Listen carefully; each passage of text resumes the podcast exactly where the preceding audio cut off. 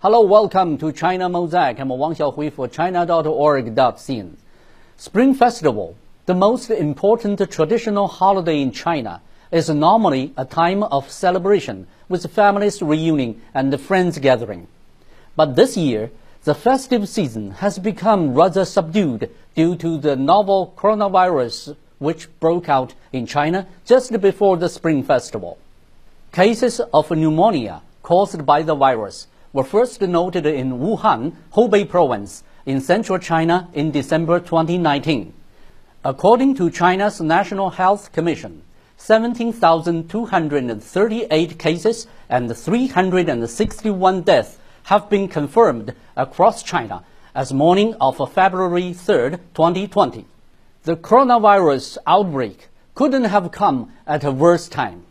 The Spring Festival travel season is the largest annual migration in China. As some 3 billion trips might be made, it is hard to overstate the difficulties of containing the outbreak. China has made tremendous efforts to prevent and control the outbreak.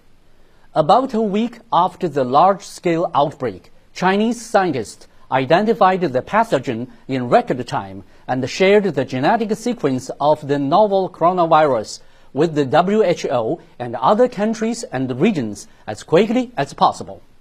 In barely a month, nearly 6,000 medical workers from across the country rushed to Hubei province, the epicenter of the outbreak, to support aid efforts.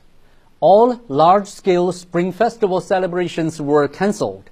Transport restrictions were adopted in some provinces and cities the Spring Festival holidays was extended and school openings postponed. With no effective treatment or vaccine yet, China has taken strong measures to curb the spread of the virus by reducing the flow of people.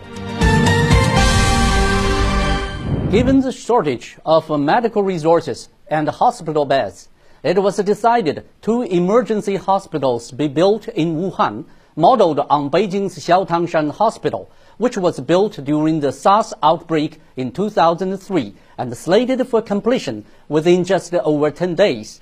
The hospitals again show the world the astonishing Chinese speed. This is only one of the many moving moments showing how China is combating the virus. Through this, we can not only see how China can mobilize its people and resources with its system, but also get a sense of its people's dedication and sense of unity. This also shows the value placed both by the Chinese government and society on the utmost importance of people's lives and interests. Infectious diseases are the common enemy of all mankind. China is going all out to prevent and control the outbreak and working to ensure regional and global public health security.